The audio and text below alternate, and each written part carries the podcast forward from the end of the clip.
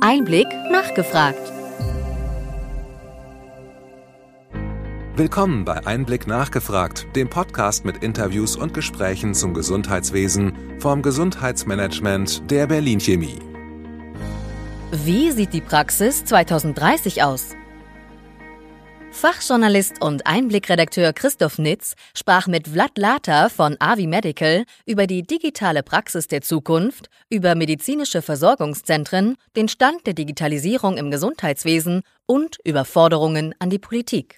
Vlad Lata ist Gründer und CEO von Avi Medical. Vor Avi Medical war Vlad als CTO und Gründer von Konux, einem Unternehmen in der Bahnindustrie, tätig. Er studierte Elektro- und Informationstechnik an der Technischen Universität München und Entrepreneurship an der University of California, Berkeley. Avi Medical ist ein hybrider Primärversorger und betreibt in Deutschland Hausarztpraxen mit modernster technologischer Unterstützung für Ärztinnen und Patientinnen. Sie bauen eine neue Art der hausärztlichen Versorgung, in der Ärztinnen in allen alltäglichen Themen durch den Einsatz von State-of-the-Art-Software entlastet und unterstützt werden sodass der Weg für die ärztliche Kernaufgabe frei wird: die Arbeit mit den PatientInnen.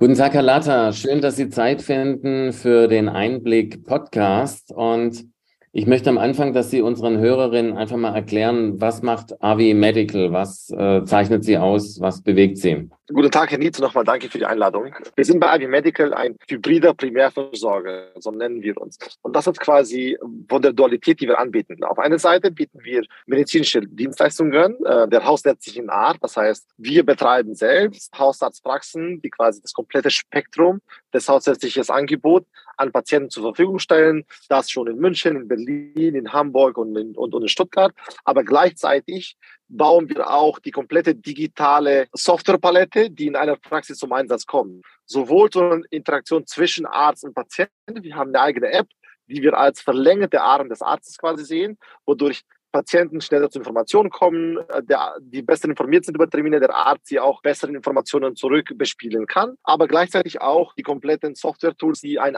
Arzt in seinem Alltag nutzt oder wie wir sagen gerne digitale Helfer, die einem Arzt oder einer Ärztin, besser gesagt, unterstützen, ähm, sich um mehr Patienten zu kümmern, tiefer sich darüber zu kümmern, informierter sich über Patienten zu kümmern. Und weil wir alles aus, aus einer gemeinsamen Hand anbieten, sehen wir uns als hybrider Primärversorger. Zum Verständnis, also Sie betreiben zum einen äh, medizinische Versorgungszentren und Ihre Software steht die ausschließlich Ihren medizinischen Versorgungszentren zur Verfügung oder wird die auch anderen möglich gemacht? In erster Linie, äh, wir sind gerade noch in dem Aufbau. Das heißt, wir bauen noch kontinuierlich, äh, entwickeln weiter an den Tools, die wir unseren Ärzten und damit auch unseren Patienten quasi an die Hand geben. Wir sind erstmal exklusiv nur für Avi Medical im Einsatz, bis wir einen bestimmten Reifegrad erreicht haben, wo wir es dann auch gerne anderen Ärzten und Patienten zur Verfügung stellen wollen. Wir, wir glauben, das wird noch ein bisschen Zeit dauern, weil wir gerade realisieren, wie viele Lücken es gibt, die durch Technologie doch nicht heute ganz gedeckt sind, wo wir sehr viele Systeme zum Zusammensprechen bringen müssen, aber auch viele eigene Technologien noch entwickeln müssen. Aber unser Ziel ist es, sagen wir mal, in ein, zwei Jahre so weit zu sein, dass jeder einzelne Art von dieser Plattform, die wir hier bauen, profitieren kann. Wir sind bewusst diesen Weg gegangen, weil wir ganz genau wussten, was für eine starke Veränderungen das bei Ärzten und Medizinpersonal trägt. Wollten wir denen auch den Gestaltungsraum geben, dass sie mit uns an diesen Produkten gemeinsam arbeiten und somit auch die Lösung dann besser und breiter einsetzbar ist. Sie haben teilgenommen an der Diskussion Praxis 2030 in Berlin. Und da sagten Sie unter anderem, wir werden Wege finden müssen, wie ein Arzt doppelt so viele Patientinnen betreuen kann. Was ist da Ihre Idee? Also wie gehen Sie da vor? Ja, ich glaube, ich muss an den Gründen, warum das notwendig ist, glaube ich, nicht mehr eingehen. Aber wir haben eine, eine, unglaubliche Versorgungslücke, die wir in Deutschland vor uns schieben. Das wird nur größer durch die fehlende Kapazität, dadurch, dass Ärzte auch gerne weniger arbeiten, was selbstverständlich verständlich ist. Vor allem im hausärztlichen Bereich rechnet man im Durchschnitt die 30-Stunden-Woche. Führt dazu, dass einfach uns wahrscheinlich die Hälfte der Kapazität in den nächsten zehn Jahren fehlen wird. Bedeutet, ein Arzt hat, und es wird ganz wichtig sein, dass er mehr Patienten betreuen wird in der gleichen Zeit. Um dahin zu kommen, schauen schauen wir uns unterschiedliche Sachen an. Also vor allem erstmal, was sind Aufgaben, die in der Praxis passieren und welche davon sind eigentlich sinnvoll in der Praxis und welche davon sind eigentlich mehr sinnvoll an einem anderen Ort. Also ich nehme das klassische Beispiel der Anamnese. Für uns ähm, als Patienten ist es viel gemütlicher, wenn wir in Ruhe unseres eigenen Hauses uns alle Anamnesefragen überlegen können. Manchmal haben wir auch Patienten, die der deutschen Sprache nicht mächtig sind. Da ist es noch wichtiger zu verstehen, was, also welche Vorerkrankungen man hatte, welche Vorerkrankungen die, die Oma hatte, was für Risikofaktoren man, man mit sich trägt. Das alles ist Informationsgenerierung, das heutzutage in den ersten zwei bis drei Minuten des Arzttermins quasi stattfindet, aber nicht wirklich ein, ein großer Teil der medizinischen Behandlung quasi dann ausmacht, sondern sehr oft äh, ist es nur Informationsgenerierung. Das verlinken wir beim Patienten nach Hause und stellen dann sicher, dass wir diese Informationen dem Arzt zur Verfügung stellen, dass der Arzt oder die Ärztin zu dem Zeitpunkt direkt auf Fragen eingehen kann auf die Anamnese und schon den Termin früher starten kann. Das heißt, wir sparen damit ungefähr zwei bis drei Minuten pro Termin von jedem einzelnen Patienten, öffnen dadurch nochmal mehr Termine für 10 bis 15 Patienten pro Tag. Auf der anderen Seite geht es um viele, also heutzutage ist das gesamte Medizinsystem synchron gebaut. Das heißt, wir müssen entweder in einem Raum mit dem Arzt sein oder den Arzt am Telefon haben oder im Videocall, damit wir eine Info bekommen. Weil viele Ärzte leider noch nicht Telefone anbieten, noch Videocalls anbieten, gehen schon viele Patienten in der Praxis. Wenn man sich anschaut, der zweite, dritte, vierte Termin eines Patienten in einem Quartal ist meistens eine Frage, ein Rezept, äh, eine, eine, eine, eine folgende Blutuntersuchung. Ähm, aber viele davon kann man entweder komplett digital machen. Das ist auch, warum wir unsere App unseren Patienten immer anbieten und erklären, wie das funktioniert, damit sie verstehen, sie können auch Rezepte beantragen über die App. Sollten die eine Frage haben, können sie uns immer eine Frage stellen und ihr medizinisches Team wird diese Frage beantworten. Da muss, dafür muss keiner in die Praxis kommen. Es ist auch leichter einzuplanen in dem Tag, wenn es eine Nachricht ist, versus wenn es ein Telefonat ist. So. Indem wir diese Termine aus der Praxis raushalten, schaffen wir wieder mehr Zeit für die komplexeren Fälle, für die Patienten, die 30, 40 Minuten brauchen, die multimorbid sind, wo wir quasi tiefer in deren Behandlung einsteigen müssen. Und das sind nur so zwei, zwei kleine Elemente. Ein anderes wäre zum Beispiel Aufgabenverteilung in der Praxis. Heute ist noch sehr viel. Der Arzt geht raus, sagt der MFA etwas oder gibt ein Zettelchen. Unser System ist so aufgebaut, dass quasi Aufgabenverteilung komplett ohne miteinander sprechen äh, stattfindet. Aber gleichzeitig unsere MFAs sind so geschult, dass jede MFA jede Aufgabe übernehmen kann. Und es entsteht so ein, ein, ein gemeinsam Arbeiten in der Praxis, wo Aufgaben auftragen, die durch den Arzt gesteuert werden und wo MFAs Aufgaben aufnehmen und übernehmen. Und das ist eine viel fluidere Umgebung, in der man arbeitet, anstatt wenn man immer auf die Anweisung von jemand anderes wartet. Ja, oder wenn man jahrelange miteinander Arbeit braucht, damit man zu diesem Zeitpunkt kommt. Wir müssen auch realistisch sein. Wir müssen sehr viel Personal schulen und es werden sehr viel junges Fachpersonal, Deswegen brauchen wir da schon moderne Konzepte, wo die quasi Aufgaben und Verantwortung übernehmen können, unabhängig von der Anweisung, die sie bekommen. Und es gibt viele so Elemente, die am Ende zusammengestellt äh, dazu führen, dass wir 30 bis 40 Prozent Kapazität äh, von einem Arzt freimachen und dadurch auch mehr Patienten betreuen zu können. Sie schildern gerade die digitale Zukunft, die bei Ihnen schon ein Stück weit Realität ist, aber die äh, organisierte Ärztinnenschaft ist ja, sagen wir mal, noch etwas anders unterwegs kommt ja sehr viel Kritik an der Digitalisierung von der Kassenärztlichen Bundesvereinigung. Äh, wie ist Ihre Position? Wo muss es vorangehen in der Digitalisierung und wie stehen Sie dazu, dass also, sagen wir mal, in Baden-Württemberg oftmals noch das Faxgerät als äh, modernste Technik in der Praxis eingesetzt wird? Also ich glaube, wir verfolgen natürlich die Debatte auch und wie in jeder Debatte hat, glaube ich, jede Seite eine Daseinsberechtigung. Und, und wo ich den Ärzten schon zustimme, ist halt, dass wir bis jetzt uns mit Sachen, Digitalisierung von Arbeitswege beschäftigt haben, die leider nicht so eine großen Arbeitsentlastung in die Praxis entstehen hat. Also eine EPA ist unglaublich wichtig für den Patienten und dass sich die Daten quasi von einem Arzt und Spezialist und Krankenhaus übertragen lassen, der Patient immer die richtige Betreuung bekommt. Aber es ist an sich nicht eine Erleichterung der Arbeit per se gleichzeitig ein E-Rezept oder eine E-AU führt eher heute teilweise zu einem neuen Prozess, eine neue Umstellung sozusagen. Wenn es dann alle Patienten ein E-Rezept haben können und alle Patienten eine E-AU haben können, wieder alle Patienten eine EPA haben können, dann werden wir dadurch auch Effizienzen steigen können. Aber da sind wir einfach noch nicht. Und so verstehe ich auch die Kritik. Also es wird Digitalisierung teilweise angewendet auf Prozesse, wo Sie nicht direkt den Mehrwert sehen, warum es Ihre Arbeit leichter macht. Und ich glaube, das ist auch der Punkt, wo wir auch ansetzen, angesetzt haben, wo wir gesagt haben, okay, wir müssen Beispiele schaffen, wo wir zeigen, was an sich Digitalisierung ist. Digitalisierung ist nicht, wir machen einen Prozess, der gerade davor äh, auf Papier stattfindet, jetzt äh, über eine App oder über eine Software. Das ist nur eine, wir, wir elektrifizieren etwas quasi in, in, dem, in dem Zuge, sondern wie sollte der Arbeitsprozess zukünftig aussehen, damit wir wirklich halt den Mehrwert der Technologie ausschöpfen können. Und da, glaube ich, fehlen uns gerade noch die Beispiele. Das war unser Gedanke mit Avi Medical zu sagen, lass uns ein Beispiel aufbauen. Ich glaube, wir haben noch viele Sachen zu lernen und ich glaube, wir sind noch nicht fertig damit, ziemlich sicher. Aber Step by Step die Sachen versuchen zu verbessern, grundsätzliche Prozesse in Frage zu stellen und neue Wege aufzumalen. Gleichzeitig wollen wir uns bedienen an der EPA, an der E-Rezept, an der EAU, weil es wichtige Elemente sind. Aber ich glaube, den grundsätzlichen Arbeitsprozess müssen wir, müssen wir unterstützen durch Technologie ähm, und, und auch also mehr als nur das Patientengeschehen. Und ich glaube, das ist so ein bisschen, wo die Kritik herkommt, was ich auch verstehen kann. Gleichzeitig verstehe ich auch, dass der Patient ist der Kunde und wir wollen dem Patient das anbieten, was alle Patienten gerne möchten, weil sie sind am Ende die Beneficiaries von der Leistung, die wir anbieten. Also es ist nicht ein einfaches Feld durchzugehen halt, ja. Aber long story short, ich glaube, mit Beispielen haben wir immer eine bessere Diskussionsgrundlage, als wenn wir uns in der Theorie unterhalten. Und ich glaube, bis jetzt waren wir noch in Deutschland noch sehr viel in der Theorie. Langsam fangen wir halt konkrete Beispiele zu haben. Und jetzt spüren wir auch, dass das Gespräch langsam in andere Richtung geht ähm, ähm, und, und wir weg von dem ähm, jemand dagegen, jemand dafür Perspektiven quasi gehen. Ich, bin, ich kenne auch Leute vom Hausarztverband oder auch andere Verbände,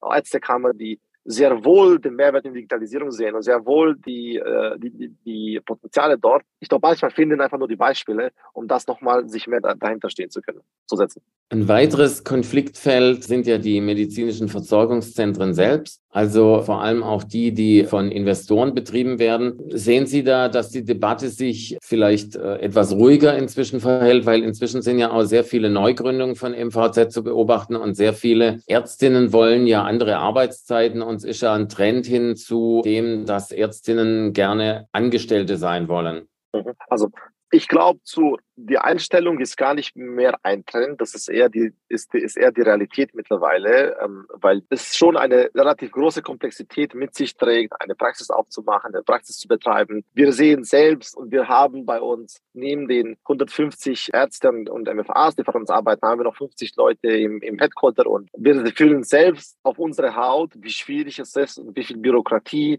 und Genehmigungen und Unterlagen man quasi sicherstellen muss, um eine Praxis zu betreiben. Ich glaube, das ist schon kein Trend mehr, das ist, der, ist die Realität. Heutzutage ein Arzt, der äh, so ein Fahrrad fertig macht, ist wahrscheinlich mit 80 Prozent Wahrscheinlichkeit mehr auf der Suche nach einer Einstellung als auf der Suche nach einer Niederlassung. Durch die Gegebenheiten, auch mit der Finanzsituation heute, man muss einen Kredit nehmen und so weiter und so fort. Zum Thema MVZ-Debatte ähm, ähm, wieder, wie ähm, bei dem Thema davor, ich glaube, es gibt auf beide Seiten gute Argumente. Ich glaube, es ist definitiv wichtig, eine zusätzliche Art von Versorgungsform zu haben, weil wir einfach merken, wie diese Lücke, die immer größer wird, einfach nicht schließbar ist und gleichzeitig dadurch, dass viele Ärzte sich einstellen wollen, müsst, also ist es wichtig, diese Angebote zu haben. Auf der anderen Seite muss man ganz ehrlich sagen, es gibt natürlich auch Teilnehmer im Gesundheitssystem, die davon übertrieben profitieren. Ja, und die, die, die Perspektive, die wir, die wir immer nehmen, ist, ist es, glaube ich, aus unserer Sichtweise weniger relevant, in wessen Trägerschaft die äh, Leistungserbringer quasi sitzen, sondern viel wichtiger, was für eine Art von Qualität in der Medizin da geleistet wird. Also eigentlich würden wir uns viel gerne unterhalten über Qualitätsindikatoren. Wie können wir sicherstellen, dass eine breite, breites Angebot an Leistungen überall sichergestellt wird, dass wir sicherstellen, dass wir genug, ähm, ähm, genug Zeit und Raum für Kassenpatienten haben, dass die richtige Qualität an dem Tag hingelegt wird, dass die richtige Qualitätsmessungsprozesse drin sind. Und ich meine jetzt nicht damit Qualitätsmanagement im Sinne von, was wir typisch aus der Industrie kennen, sondern viel wichtiger, sind unsere Patienten gesünder? Haben unsere Patienten bessere medizinische Ergebnisse in diesen Einrichtungen? Und ich glaube, wenn wir das Gespräch in der Richtung führen, dann wird es sehr klar sein, wo wir anfassen müssen, was wir noch machen müssen. Ich glaube, die Trägerschaft ist an sich, hat weniger einen Effekt auf die Qualität der Medizin, die am Ende, die am Ende, die, am Ende geleistet wird. Wie gesagt, es gibt natürlich auch Ausnahmen, glaube ich, aber darüber würden wir uns gerne unterhalten, sondern welche Qualität wollen wir am Tag anbringen und welche Qualität lassen wir uns auch bemessen, gerne, sowohl MVZ als auch Niedergelassene, also jeder Teilnehmer des Gesundheitssystems. Wir haben es ja im, im Krankenhauswesen, haben wir ja viel Prüfung und Verfolgung, was die Qualität angeht. Ich glaube, in der Niederlassung ist das auch wichtig in dem ambulanten Bereich. Und dann werden sich bestimmte Teilnehmer auch nicht mehr im Gesundheitssystem bewegen, weil sie den Ansprüchen nicht gerecht werden. Halt, ja. Aber das ist so ein bisschen unsere Sichtweise drauf. Mehr um Qualität, weniger um Trägerschaft, weil die Trägerschaft gerade sozusagen eher dazu da ist, dass es uns hilft, bestimmte Versorgungslücken zu schließen, aber es ist nicht am Ende der Treiber von Qualität. Und das ist, glaube ich, sehr wichtig, dass wir das Gespräch langsam in diese Richtung steuern. Äh, ob es jetzt weniger geworden ist oder mehr, ich glaube, das wird immer da sein. Ähm, ich, soweit ich weiß, die äh, Bundesregierung will sich zu dem Thema in einer bestimmten Art und Weise aussprechen über äh, das Versorgungsstärkungsgesetz, das jetzt demnächst kommen sollte. Also es gibt, glaube ich, da immer noch eine Debatte in der Hinsicht. Ich hoffe nur, dass wir am Ende uns nicht einen eigenen Stein im Weg setzen damit, weil die Realität ist schon heute, die Niedergelassenen, die wird es so nicht mehr geben. So, die Leute, so, solange sich nicht an der Bürokratie was verändert, solange sich nicht an der an dem ganzen äh, Finanzierungsbedarf ändert für eine neue Praxis, werden wir werden die Leute immer die Anstellung suchen. Ähm, äh, und, und das ist auch gerecht, muss man ehrlich sagen. Äh, was sind Ihre konkreten Forderungen an die Politik? Sie sind ja ein Start-up und äh, wollen eine Menge bewegen, gerade im hausärztlichen Bereich, wo ja, wie Sie richtig sagen, durch die Demografie quasi große Versorgungslücken auftauchen werden. Was sind Ihre konkreten Forderungen an die Politik? Ja, wo, ähm, wo wir immer wieder dagegen rennen ähm, und, und was wir immer, also immer wieder stärker erleben und uns, uns, uns das Leben schwierig macht, ich, ist, ist ganz wichtig das Thema offene Schnittstellen und Sektorengrenzen brechen. Ich glaube, da haben wir jetzt zu lange in der Medizin ein, ein Stilos gedacht und ich glaube, wir müssen sowohl die Technologieanbieter als alle anderen Teilnehmer dazu gesetzgeberisch verpflichten, ihre Schnittstellen offen zu legen, damit wir wirklich langsam diese Anwendungen bauen können, wo wir sehen können, was passiert, wenn eine Person vom ambulant in stationär und wieder zurückgehen muss. Wie können wir diese Transition so äh, leicht wie möglich machen? Ein wichtiger zweiter Punkt für uns ist, wir müssen, glaube ich, ganz wichtig, in Teams denken. Ich finde, dass der, dass der Arzt, die Ärztin die komplette Arbeit äh, alleine bewältigt, ist, glaube ich, nicht mehr die Realität. Deswegen müssen wir uns Konzepte überlegen, wie wir auch andere Vergütungsformen reinbringen, die dann auf das Team sich verteilen lassen. Wir werden uns viel auf MFAs, NEPAs, VERAs, Physician Assistants langfristig verlassen müssen. Und wir müssen heute damit anfangen, damit wir überhaupt eine Chance haben, dass es uns hilft. Und ganz wichtig für uns auch, eine sinnvolle Interpretation der Datenschutzrichtlinien. Es gibt, glaube ich, vieles, was wir richtig machen. Und auf andere Seite, wenn man sich jetzt die Anforderungen für das E-Rezept anschaut und auch wie man eine, an einer Versicherungskarte mit Chip kommen muss und dann den PIN, den man braucht und die ganzen Schritte dafür, haben wir dadurch einfach eine Applikation zu äh, unbedienbar gemacht. Und da ähm, stimme ich auch dem Chef der Gematik, dem Herr Leik-Dieken, sehr stark zu. Wir müssen uns da ehrlich im Spiegel anschauen und, und, und ehrlich sein, wo uns der Datenschutz äh, die Anwendbarkeit kompliziert macht und da uns eher für die Anwendbarkeit entscheiden als über ähm, ähm, übertriebene Sicherheit, weil am Ende Sicherheit ist und Datenschutz wird immer, wird immer ein Kompromiss sein. Und gerade machen wir den Kompromiss zu oft zum Gunsten der Patienten und der Leistungserbringer. Und das ist ein zusätzlicher Grund, warum die Leute Digitalisierung und Technologie scheuen, weil es denen schwierig zugänglich gemacht wird. Und ich glaube, da ist es wichtig, ein Gespräch darüber zu führen und auch mit Technologieexperten zu sprechen, um zu verstehen, was ist möglich, was ist sicher, was ist unsere Definition von sicher, aber auch noch wirklich, was ist dann nutzbar für die Patienten und für die Ärzte und wie bauen wir Applikationen, die wirklich nutzbar sind. Zum Abschluss wollte ich fragen, was ist Ihre Vision für die Praxis 2030? Wo soll es in den kommenden sieben Jahren hingehen? Was wünschen Sie sich? Es gibt sehr viele Sachen, die ich glaube, sich verändern werden müssen, damit wir die Versorgung sicherstellen können über die nächsten Jahren. Wenn ich versuche, auf ein paar wichtige Elemente zusammenzubringen, ist es definitiv das Thema, dass wir müssen an einen Punkt kommen, wo wir eine, eine Entkopplung bekommen zwischen Adresse und Arzt. Wir zum Beispiel denken auch an, an, die, an die Versorgung in der Fläche und so haben ein Konzept, wo zum Beispiel Ärzte aus Berlin gerne in Brandenburg rausfahren, aber das geht bei uns gar nicht, weil das eine andere KV, also wie kannst du es überhaupt abrechnen? Also ich glaube, dass der Arzt an eine Adresse gebunden sein sollte, ist glaube ich nicht mehr gerecht heute. Also ich glaube, wir müssen, die Praxen werden viel mobiler, dynamischer werden und größere Flächen auch decken können, wenn sie weniger an einer, an einer fixen Adresse, glaube ich, gebunden sind. Das ist, glaube ich, ganz wichtig. Das zweite Thema ist, wir, also äh, weg von dem statischen Praxisprinzip zu einem viel dynamischeren, beweglichen Praxiskonzept. Das zweite sind die sogenannten Care-Teams Und da meine ich jetzt nicht nur Ärzte und MFAs, aber ich glaube, wir müssen für bestimmte Fachbereiche die, die, die, die Spezialisten involvieren. Das sind Gynäkologen, äh, Männerärzte, Kinderärzte, äh, Psychiater, Psychiater, müssen Wege finden, womit sich das medizinische Personal um den Patient dreht und weniger der Patient die Information von A nach B bringt mit sich. Also wir, wir, leben heute in einer Welt, wo wir als Patient die Verbindung sind zwischen dem medizinischen Personal. Eigentlich müssen wir das Konzept quasi umdrehen. Und der letzte Punkt ist ganz wichtig, nur mit Hilfe von Technologie. Also wir müssen wirklich an bestimmten Stellen Technologie wirklich äh, ähm, umarmen, wie wir auf Englisch sagen, embracen, es richtig einsetzen, dass es dem Arzt die richtige Information zu jedem Zeitpunkt zur Verfügung stellt, damit die Ärztinnen die richtigen Entscheidungen treffen können. Gleichzeitig der Patient das Gefühl hat, egal wo er ist, kann er sich seinem Arzt quasi wenden und wir damit so ein bisschen in, in, in, in eine Art von Leistungserbringung kommen, wo das Medical äh, Decision Making, also quasi die Entscheidung für die Therapie, gleich getragen wird vom Arzt und Patient. Weil wenn wir, wenn wir uns anschauen, die explodierenden Gesundheitskosten sind dadurch getrieben, dass wir noch nicht richtig den Weg gefunden haben, wie wir unsere Patienten durch ihre Krankheit managen können, weil wir sie alleine lassen. Ich glaube, da brauchen wir Technologie zum Einsatz, um Arzt und Patient näher zu bringen und den Austausch zwischen den zwei digitaler, asynchroner, echt zeitfähiger zu machen, um dadurch auch hoffentlich gesündere Patienten zu haben und damit auch weniger Kosten im Gesundheitssystem. Also zusammengefasst nochmal ganz einfach dynamischeres Praxis-Setup. Wir müssen in Care-Teams denken und wir müssen Technologie einsetzen, damit, wir, damit der äh, Arzt-Patienten-Austausch auf eine andere Ebene kommt. Herr Lata, vielen Dank für das Gespräch. Schön, dass Sie die Zeit gefunden haben. Ich wünsche Ihnen viel Erfolg und nochmals herzlichen Dank. Vielen Dank, Herr Nils. War eine Freude auch von meiner Seite.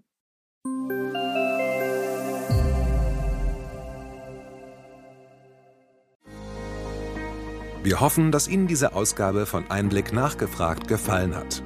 Bitte schicken Sie uns gerne Anregungen und Fragen an gesundheitsmanagement at berlin-chemie.de.